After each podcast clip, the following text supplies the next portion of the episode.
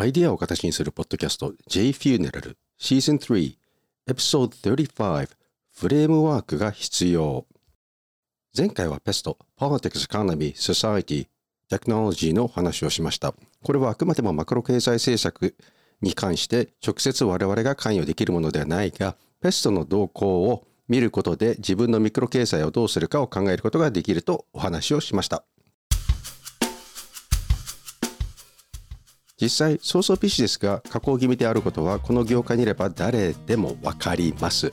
なぜなら、老老介護も含めて物価の上昇、しかも一般の賃金は上がらず、逆に下がっています。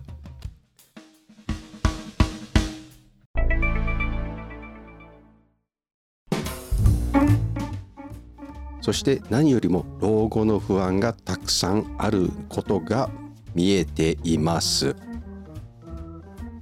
しかし異業種はパイの大きさだけしか見ずこのエンディング産業のビジネスに入ってこようとする。痛い目に遭えばと思うけど業界を変にかき回して余計にしぼんでしまう我々専門業者としてはただなただの迷惑なだけであるわけですね。さて次に必要なものは SWOT 分析であります。SWOT とは何か？Strength, Weakness, Opportunity, Threat 強さ弱さ機会そして脅威の略である。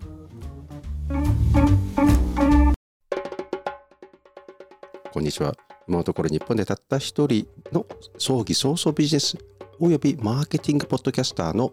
有限会社 YY の和田です。死に方改革研究者および旅のデザイナー姉上の旅です。葬儀社以外に一般の人へもアイデアを形にするお手伝いのポッドキャストです。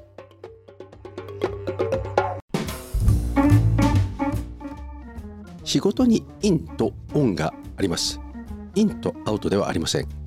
in の場合、日本語で言えば仕事に取り掛かることであり、毎日の業務遂行を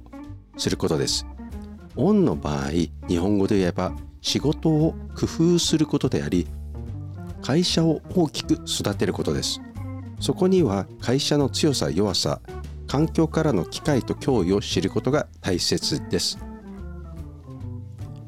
SWOT の場合現状を見て1年間を考えて作る必要があります。つまりフレームワークを見ることが大切で必要です。そのフレームワークの一つが SWOT 分析を活用して作ることです。自分の会社の強みを考えたことがありますか？よくあることが賃金がや、えっと、金額が安い賃金じゃありませんよ。賃金まあ賃金はね経営者として賃金が安いと言いたくなるんですよけどね。したくしたくありますでしょうけど。まあこれはねえーと、大きな問題間違いです。金額の勝負だけだと値段をダンピングすればいいだけで誰でもできることです。強みというのはすごくわかることが弱みとはよく見えないことです。強みっていうのは分かるんですよね。でも弱みってなかなか自分の弱みって考えたことない。さらけ出したくないからね。スウォットはウィークネスを意識することが必要です。弱みというのは弱いのではなく改善できるところだと意識してほしいです。つまり小さな改善が大きなインパクトを与えることがあります。よくあることが S と W は内部要因であることであり O と T は外部要因であると認識してほしいです。つまり O と T はペストのマクロ経済マクロ環境であることをに似ています。環境というのは2種類あります。世界とか宇宙レベルの巨大なものと自分の周囲のことがあります。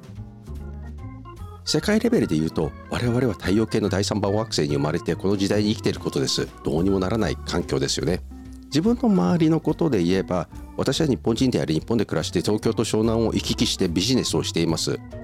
ね、乗ってるのはであの東海道線です。そこをどういう機会がありそこにどういう機会がありどういう脅威があるのかを考えてみる必要があります。これはコントロールできないから自分がどう対応できるか考えることができるわけですよね。つまり自分の中のミクロ経済変化にどう対応するかが見えてくるわけです。例えば私の場合だったら東海道線乗ってると東海道線が止まってしまったら横須賀線に乗ることもできるし、まあ、そこから藤沢大船まで行って大船からまたバスに乗ったりそういういろいろな京浜急行や京浜急行もあれば京浜東北線もある山手線まで品川まで出ることもできるいろんなこの環境が、えー、考えることができるわけですよね。これがある程度脅威に対する、まあ、例えば電車が止まってしまう脅威に対して、えー、考えれることです。まず脅威というのは今までなかったことが今現実に起こり得ることであると認識してほしいです。例えばね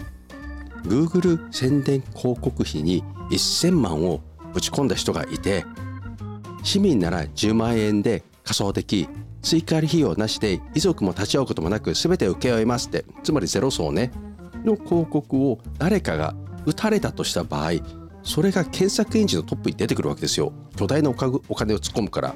ね、お客さんはどこであろうが検索エンジンのトップに出てきたものを発見し値段だけを見ていることが多くて煩わしい打ち合わせもなければそこに連絡をしてしまいますよ。であなたの会社が創立何十年であろうが関係ない時代に突入したわけです。もし相手が捨て身の戦法で利益を度外して現れた場合こういうのが脅威になります。我々としては脅威なゆえにこういう戦略を研究する必要があるよねということですね。どんなビジネスでも同様まあビジネスのも同様でこれをやるかやらないかこういうのが出てくるかどうかを検討する余地はありソート分析で分かるようになります。つまりディスカウントブランドが現れたことがどうどのどこまで脅威になるかということですね。あと本当の脅威は社員が辞めていくことにあります。こういうのを社員と打ち合わせをしてみるといいかと思いますね。特に SWOT 分析を社員とやることで経営者側と従業員側のギャップが小さくなることが分かります。本日も最後までご清聴いただきありがとうございました。また LINE の公式アカウントも登録してください。JFUNERAL JFUNERAL で